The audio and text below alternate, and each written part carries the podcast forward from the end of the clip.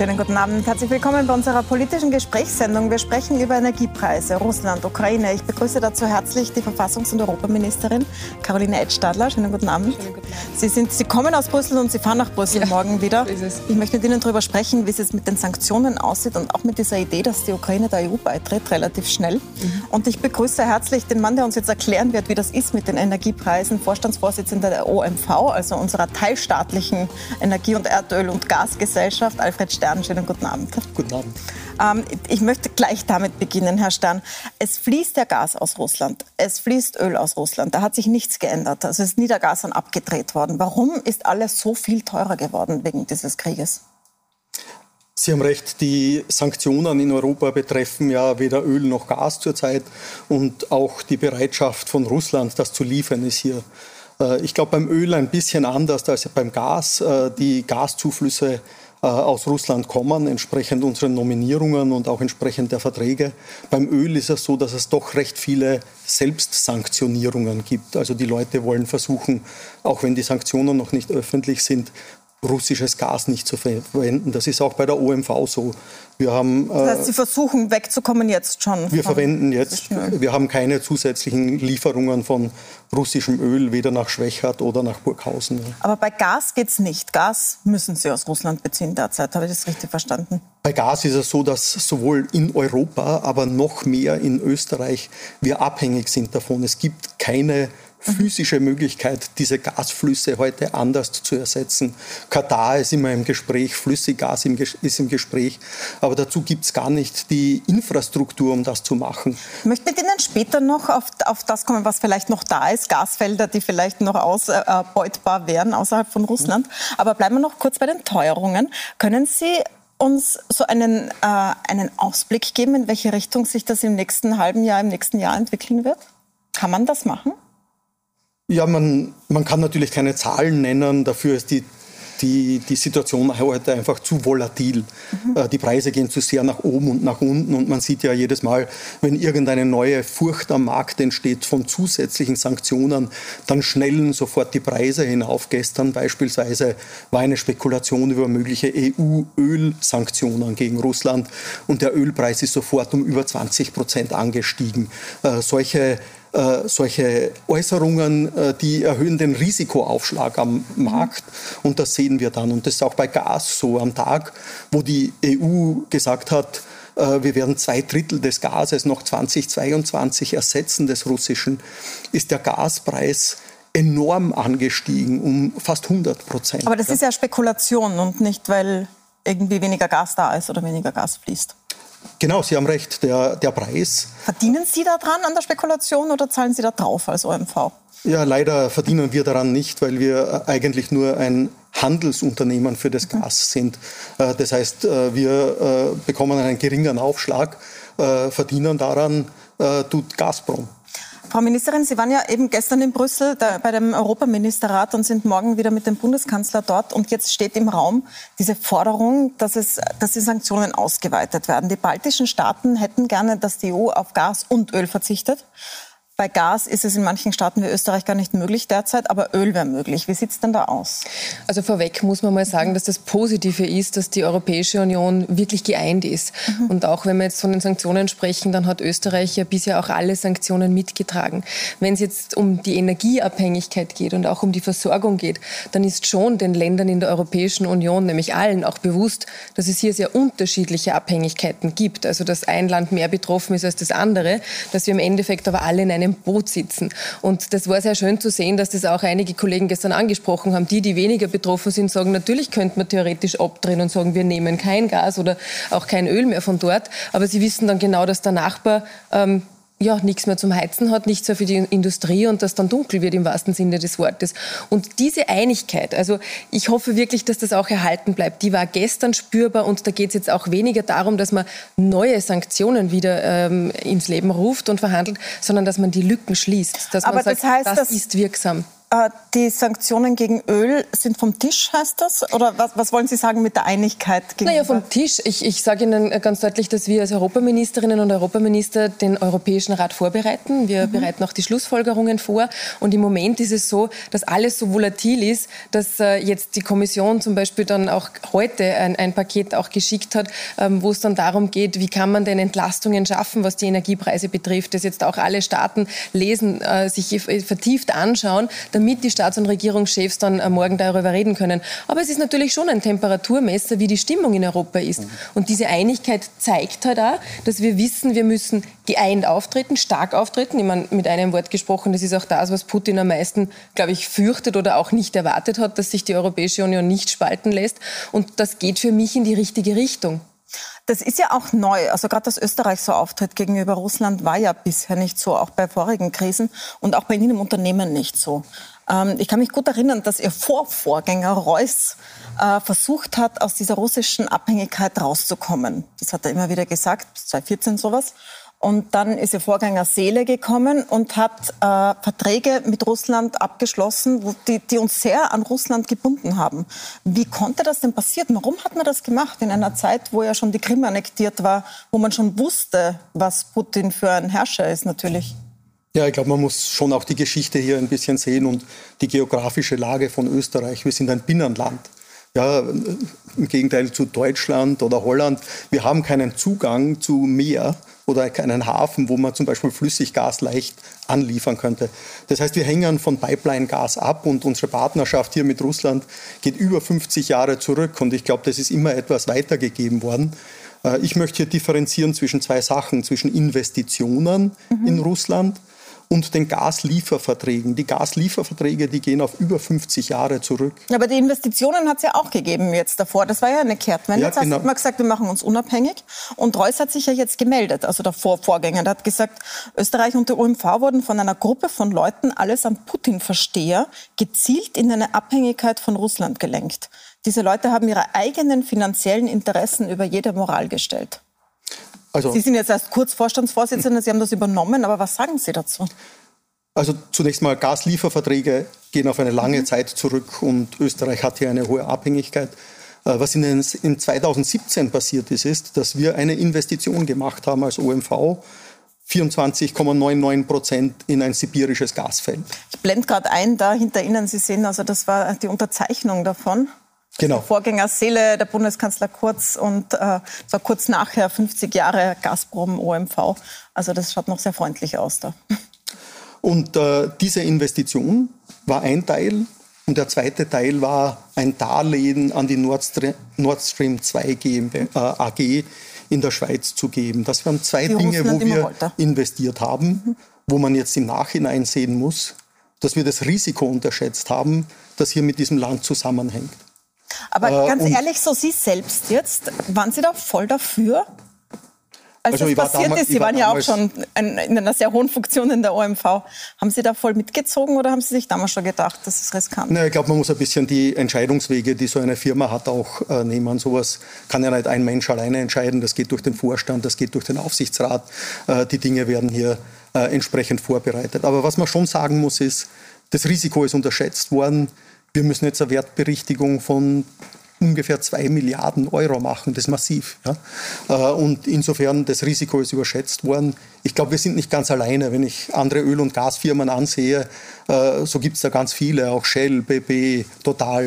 Äh, alle waren dort und auch insgesamt viele andere Geschäfte sind dort gelaufen.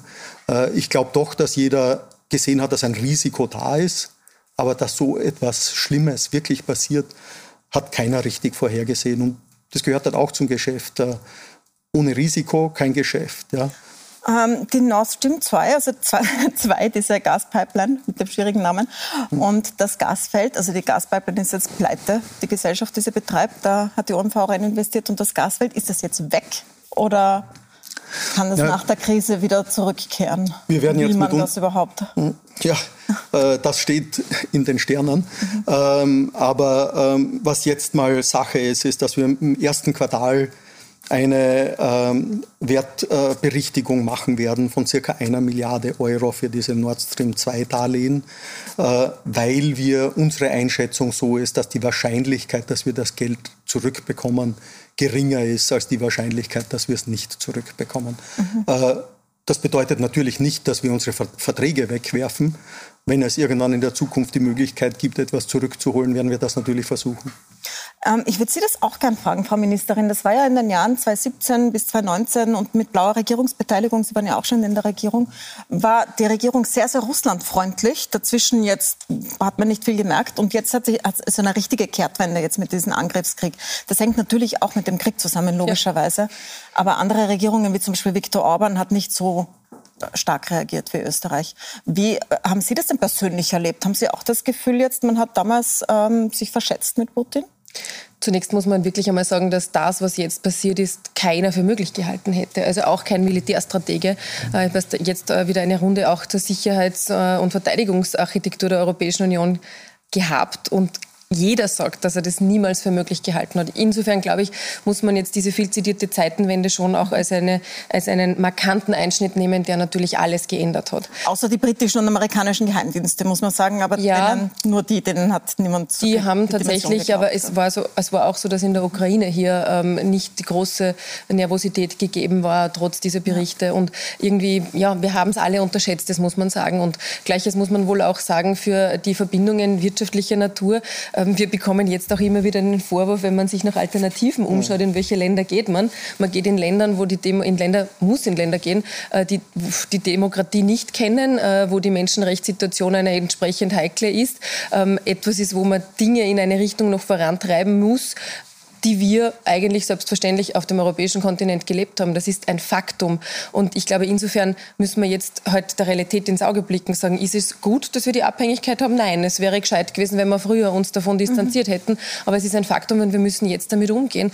Mit all dem, was dazugehört, auch äh, an, an anderen Ländern, die vielleicht nicht die Paradebeispiele sind für Demokratie und Menschenrechte. Wie Katar zum Beispiel. Aber Österreich ist ja auch eines der Länder, wo russische Oligarchen ihr Vermögen gerne parken. Also es gibt viele Immobilien in russischen Beziehungen. Äh, Besitz. Es gibt wahrscheinlich große Geldvermögen, sagt zumindest der Vizekanzler, der es im Bankenausschuss erfahren hat, worüber er nicht reden darf. Aber er sagt, es gibt die. Ähm, und im Gegensatz zu anderen Ländern merkt man bei uns nicht so richtig einen Zugriff darauf. Nicht so wie in London oder Italien hat eine Yacht beschlagnahmt. Warum ist das so? Also zum einen muss man jetzt einmal rein rechtlich sagen, dass diese Beschlagnahme von Gütern wahrscheinlich etwas ist, was noch lange Zeit dann auch äh, Gerichte beschäftigen wird und, und das eine sehr, sehr schwierige juristische Frage auch ist. Ähm, zum anderen, glaube ich, sollten wir wirklich differenzieren zwischen Putin und dem, was er macht, auch mit den Unternehmen, die wirklich unter seiner äh, Führung stehen, unter seinem Einfluss stehen und der Gesellschaft. Und ich glaube, wir sollten nicht den Fehler machen, dass wir die russische Gesellschaft für das verantwortlich machen, was jetzt ist. Auch wenn ich ganz klar weiß, dass diese Sanktionenpakete natürlich auch die russische Gesellschaft da und dort treffen. Sie treffen auch uns, die Sanktionen, das muss man auch klar sehen. Also wir zahlen alle eigentlich einen hohen Preis dafür. Es ist sehr wichtig, dass Sie das sagen und muss auch immer wieder wiederholt werden, weil es ist für russische Menschen ja. wieder sehr unangenehm unangenehm. Aber darum geht es ja bei diesen Oligarchenvermögen nicht. Da gibt es ja eine Liste und die ist danach aufgestellt, wie nahe die bei Putin sind. Auch, und ja, natürlich. Zumindest könnte man ja aber nachschauen, was besitzen die in Österreich überhaupt? Ja, aber das zum Einfrieren wird ja, das mhm. passiert ja. Das Einfrieren von, von Mögen passiert ja. ja Wissen Sie schon, wer was hat in Österreich und frieren das also ein? Ich persönlich nicht. Also nicht ich, ich, bin jetzt auch nicht der Finanzminister und ich bin nicht diejenige, die das äh, zu vollstrecken hat. Aber wir haben all diesen Sanktionen vorbehaltlos zugestimmt und wir werden die Schritte auch, also die sind am Laufen, auch einhalten, die wir da vereinbart haben, weil sonst wäre es ja sinnlos. Da habe ich noch eine Frage dazu, weil Sie ja auch für Transparenz zuständig sind, das Transparenzgesetz. Es gibt ja eine Datenbank, wo man Wirtschaftsverhältnisse nachschauen kann. Da, die kann man aber nicht durchsuchen. Wenn die offen wäre, also wenn das transparent wäre und man die durchsuchen könnte, dann könnten Journalisten und Journalistinnen dem auf die Spur kommen und da recherchieren. Das ist derzeit fast unmöglich, weil man ganz gezielte Abfragen zu drei Euro machen muss und einfach so die Nadel im Heuhaufen sucht, anstatt die Daten zur Verfügung zu haben. Warum wird es nicht geöffnet? Zumindest jetzt. Also ich bin jetzt überrascht über die Zuschreibung, dass ich für Transparenz zuständig bin. Na, beim Transfer Transparenzgesetz als, haben Sie sich eingesetzt. Ich bin als Verfassungsministerin ja. zuständig für das Informationsfreiheitsgesetz. Ja. Warum? Weil das eine, eine Verfassungsänderung mit sich bringt, wenn wir das äh, dann auch tatsächlich beschließen. Äh, aber ich habe gemerkt, dass es Ihnen ein Anliegen ist. Ja, es ist ein Anliegen. Ähm, aber ich glaube, diese, diese zwei Dinge haben auch nicht ganz unmittelbar miteinander zu mhm. tun, weil ähm, das Vermögen von Oligarchen in Österreich äh, wird auch nach einem Informationsfreiheitsgesetz und nach einer Abschaffung des Amtsgeheimnisses nicht äh, sozusagen einsehbar sein in irgendwelchen öffentlichen Datenbanken, sondern es geht darum, dass die öffentliche Verwaltung bei dem Gesetz, das Sie als Hintergrund ja auch ansprechen, auch offenlegt, welche Verträge abgeschlossen werden, welche Bauvorhaben was kosten, äh, wer einen Auftrag bekommt etc. Und, und das ist sozusagen das, was wir mit dem Informationsfreiheitsgesetz anstreben und, und dieser Datenbank, die dann etabliert werden soll. Also ich glaube, für die unmittelbare Situation würde jetzt das auch den Journalisten die Recherche jetzt nicht leichter machen. Mhm. Herr Stern, Sie sind ja auch betroffen von den Sanktionen. Gerade heute haben wir gehört, dass man das Gas jetzt, das war ja bisher ausgenommen, und man hat es gezahlt wie immer, dass man das jetzt in Rubel zahlen muss, hat Putin ähm, verkündet. Was heißt denn das für Sie? Ja, also ich habe die Pressemeldung auch gesehen. Äh, bei uns hat noch niemand angerufen. Wir haben auch bestehende Verträge. Äh, da ist das so nicht vereinbart. Äh, und ich werde jetzt mal warten, was dann, äh, ob da jemand auf uns zukommt. Das heißt also, Sie zahlen jetzt mal weiter, so wie bisher in Euro? Natürlich, wir haben keine andere Vertragsgrundlage. Äh, ich dürfte sowas gar nicht. Ja.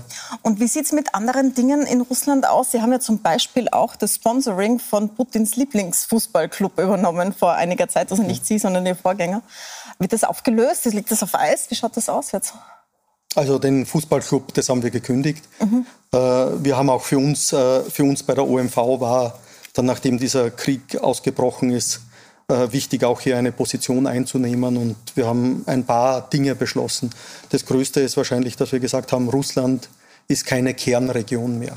Mhm. Das bedeutet dann für uns, dass wir in Russland keine weiteren Investitionen verfolgen werden. Wir haben deswegen auch da gab es ja noch so ein weiteres Gasfeld und äh, da haben wir den Vertrag gekündigt. Äh, das werden wir nicht weiter verfolgen. Äh, und wir sehen uns jetzt alle Optionen an mit dem bestehenden Gasfeld äh, was wir dort machen können. Können wir aussteigen? Können wir das verkaufen? Mhm. Die rechtliche Lage ist heute recht unklar. Es gibt auch Einschränkungen, was man tun darf und nicht. Dann, Aber für uns bedeutet das Ausstieg aus Russland. Dann würde ich gerne darüber sprechen mit Ihnen beiden, was das jetzt bedeutet, dieser Ausstieg aus Russland bzw. Mhm. größere Unabhängigkeit. Wir beginnen äh, mit der Europäischen Union und der Erweiterung. Fangen wir gleich bei der Ukraine an. Mhm. Die ukrainische Regierung hat neulich gesagt, äh, sie wird sehr schnell beitreten. Das ist ja von der Kommissionspräsidentin zugesichert worden. Es wird der Prozess, der mehrere Jahre dauert, äh, nur Wochen oder Monate dauern. Was sagen Sie denn dazu? Also das ist von vornherein einmal ein Missverständnis. Also ich, ich, glaube auch sagen zu können, dass uh, Ursula von der Leyen hier missverstanden worden ist, wenn man jetzt glaubt, dass uh, die Ukraine in wenigen Wochen oder Monaten der Europäischen Union beitreten kann und Vollmitglied ist. Was Ursula von der Leyen gesagt hat, ist, dass natürlich die Ukraine ein westlicher Staat ist und sie hat wörtlich gesagt, we want them in. Also wir wollen diesen Staat innerhalb der Europäischen Union haben. Warum sagt sie das? Weil jeder europäische Staat nach Artikel 49 der Verträge einen Antrag auf Mitgliedschaft stellen kann.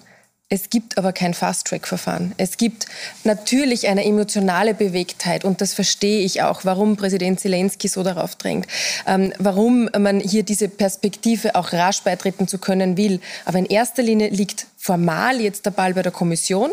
Er ist eingebracht, der Antrag bei uns als Europaminister. Wir haben das an die Kommission weitergeleitet.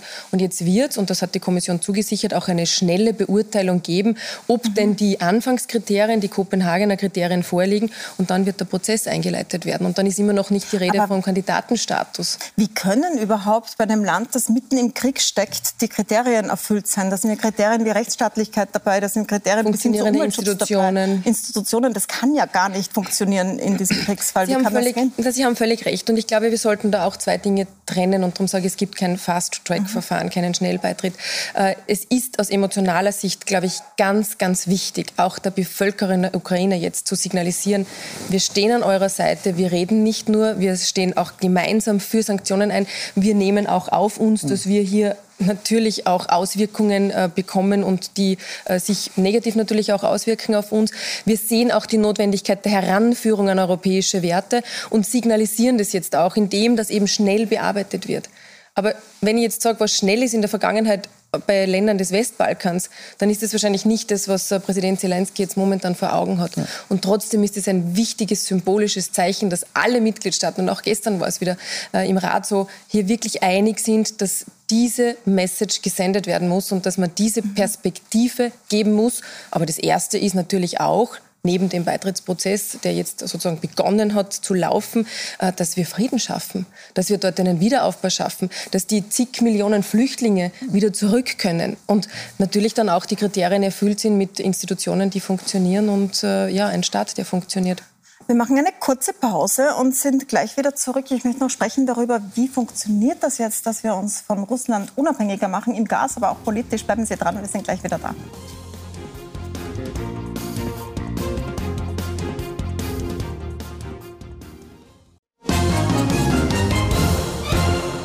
Willkommen zurück für unserem politischen Gespräch. Wir sprechen über Russland, Ukraine und unsere Abhängigkeit von Russland und wie wir rauskommen mit Europa- und Verfassungsministerin Caroline Edstadler und dem Chef der OMV, Alfred Stern.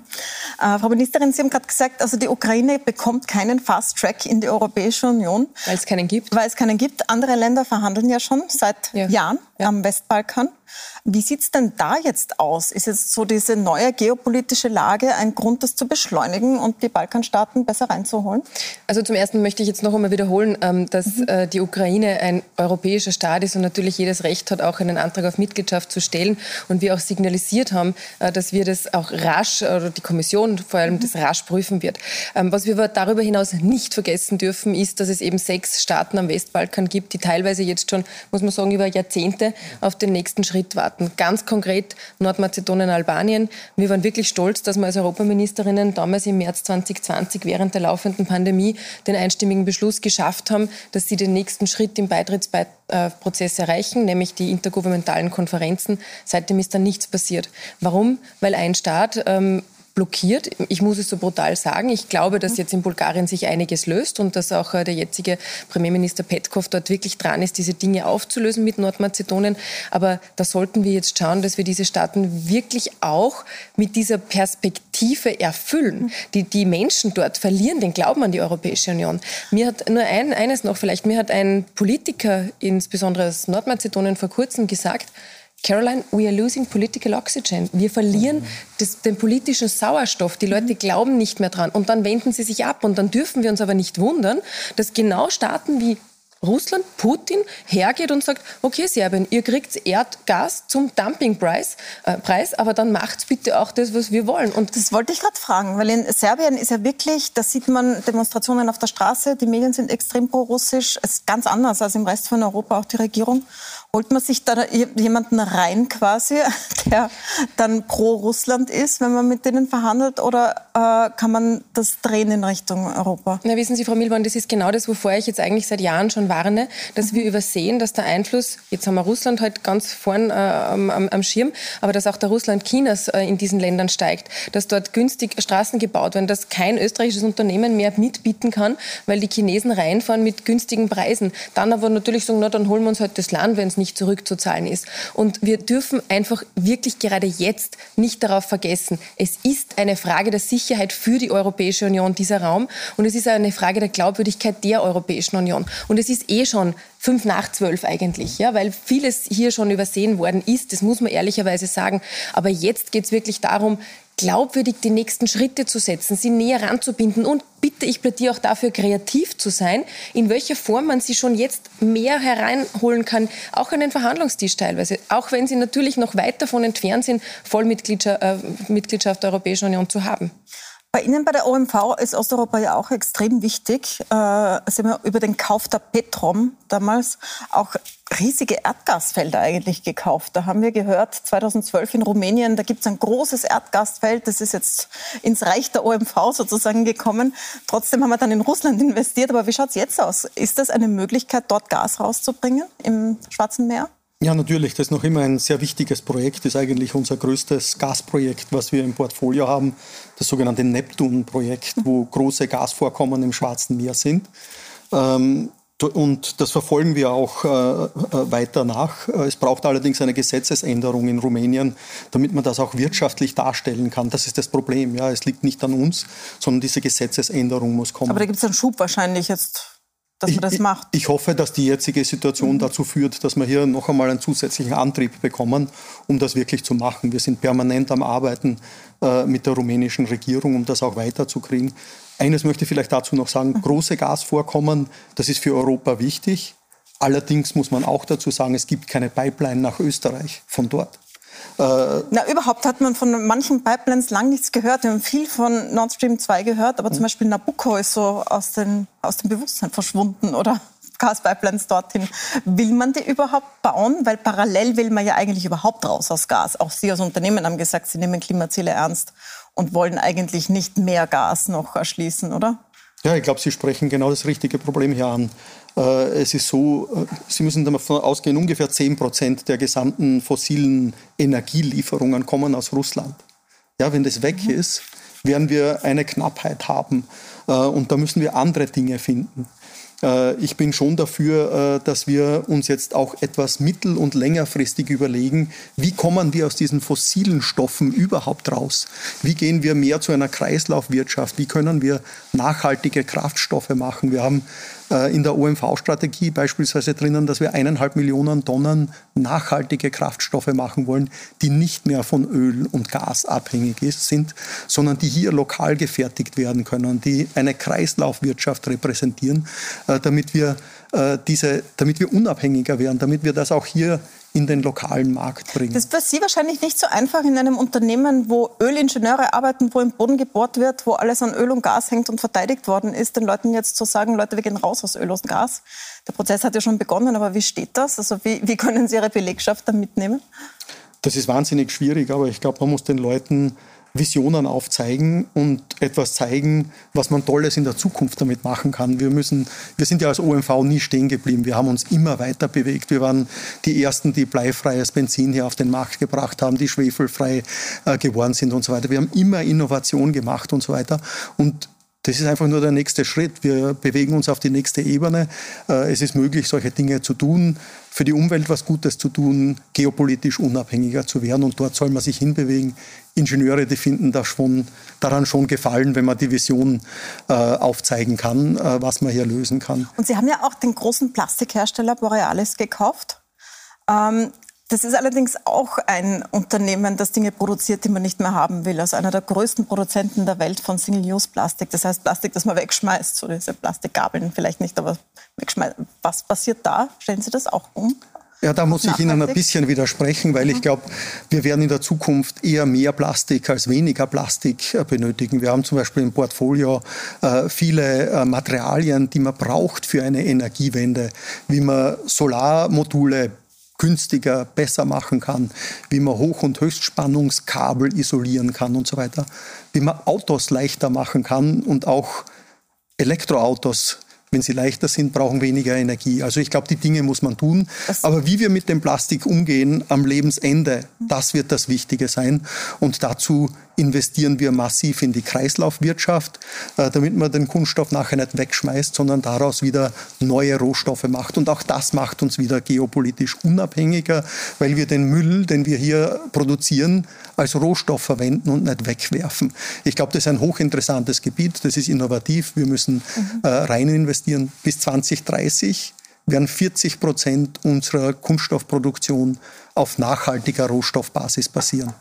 Frau Ministerin, das ist langfristig der Weg aus der Abhängigkeit. Kurzfristig geht es mal darum, wie man mit dem Krieg umgeht. Und da hat Österreich als neutrales Land so ein bisschen so hinterfragt sich dauernd. Man merkt das jetzt dabei, bei der Einladung an Zelensky, den ukrainischen Präsidenten, im Parlament zu sprechen. Jetzt glaube ich eh, dass der Besseres zu tun hat und das vielleicht nicht die best eingesetzte Zeit ist, im österreichischen Parlament zu sprechen vielleicht. Aber die Einladung schon nicht aussprechen zu wollen aus Neutralitätsgründen, wie es jetzt passiert ist und man weiß nicht genau wie, ist das nachvollziehbar für Sie? Nein, und ich möchte auch sagen, nicht Österreich hinterfragt sich, äh, sondern es gibt jetzt im Moment gerade die Debatte im, im, Parlament und ich kann die Argumente, die hier auf den Tisch gelegt worden sind, nicht nachvollziehen. Das sage ich in aller Offenheit, ja, weil äh, es hat überhaupt nichts mit Neutralität zu tun oder mit einem Widerspruch zur Neutralität, wenn ich jetzt in der Zeit, wo es äh, die Ukraine, der Präsident wirklich Not hat, auch gefühlte Solidarität sichtbar zu machen, äh, einlade, im Parlament zu sprechen. Aber ich bin nicht das Parlament. Äh, ich bin als Verfassungsministerin für die Gewaltenteilung auch äh, sozusagen verantwortlich als, als Verfassungsministerin und sage auch, ähm, die Argumente verstehe ich nicht. Es ist dennoch eine Entscheidung des äh, österreichischen Parlaments, ob diese Einladung ausgesprochen wird oder nicht. Ich bin in den letzten 14 Tagen alleine zweimal mit dem ukrainischen Botschafter hier in Österreich zusammengesessen. Äh, ich habe eine, eine Videokonferenz auch gehabt mit einem Berater von Präsident Zelensky. Und das steht für mich überhaupt nicht im Widerspruch zur Neutralität, denn wir sind nicht neutral gegenüber Terror, gegenüber Krieg und gegenüber Völkerrechtsbruch. Und das, was Putin hier macht, ist eindeutig Völkerrechtsbruch. Er versucht im 21. Jahrhundert Grenzen zu verschieben und zwar gewaltsam mit allen Mitteln, die das 21. Jahrhundert bietet und auch den konventionellen Waffen. Und darauf waren wir alle nicht eingestellt. Und das hat jetzt, um das weiterzuführen, einen Rattenschwanz an Folgen, die wir bearbeiten müssen. Und ich sage Ihnen ganz offen, auf europäischer Ebene habe ich im Moment das Gefühl, wir sollten tausende Dinge gleichzeitig tun. Eine strategische Autonomie schaffen, kurzfristig die Bevölkerung entlasten, äh, auch Sicherheit vor Cyberattacken äh, zu gewährleisten, Desinformation zu vermeiden. Das sehe ich auch als eine ganz, ganz große Gefahr für die Gesellschaft, ja? dass, dass wir uns einen Konflikt hier hereintragen mit Desinformation. Und daran arbeiten wir auf Hochdruck. Und ja, das andere wird das Parlament dann entscheiden. Ich glaube, man ist dran, das auch zu lösen. Über Flüchtlinge haben wir heute nicht gesprochen. Wir sprechen aber dauernd sehr viel darüber, weil es natürlich eine riesige, äh, eine riesige Herausforderung sein wird. Ich möchte nur eine aktuelle Frage stellen ähm, zur Abschiebung von Tina letztes Jahr die nach Georgien abgeschoben worden ist, auch ein Land, das von Putin überfallen worden ist, früher 2008, und wo sich jetzt herausgestellt hat, die Abschiebung war rechtswidrig. Die Regierung ist ja damals sehr dahinter gestanden und der Innenminister. Finden Sie, dass eine Entschuldigung fällig ist an Dina, die ja jetzt wieder hier ist? Also ich ziehe mich hier schon auch auf meine juristische ähm, Betrachtung zurück. Das ist jetzt ein Urteil, das ist anzuerkennen. Es wird abzuwarten sein, ob das jetzt dann beim Höchstgericht, es ist, ist ja geplant, eine Amtsbeschwerde beim ähm, Verwaltungsgerichtshof einzulegen, ähm, wie das dann ausgeht. Ähm, Faktum ist, damals war es ein Bescheid, der zu vollstrecken war. Äh, Faktum ist auch, sie ist jetzt da mit einem Studentenvisum. Das wäre auch wahrscheinlich damals gegangen. Ähm, ich kann und werde das nicht im Detail äh, kommentieren, aber es gilt jetzt einmal abzuwarten, wie der Prozess dann im Endeffekt ausgeht. Dann danke ich Ihnen sehr herzlich. Danke fürs Dasein. Danke für die Einblicke in äh, den Weg in die Unabhängigkeit. Und Ihnen danke ich fürs Zusehen. Bei uns geht es weiter mit den Insidern, mit einer Diskussion von Laura Sachs-Lehner von der ÖVP und Kajan Kreiner von der SPÖ. Bei Gundula Geiginger bleiben Sie dran.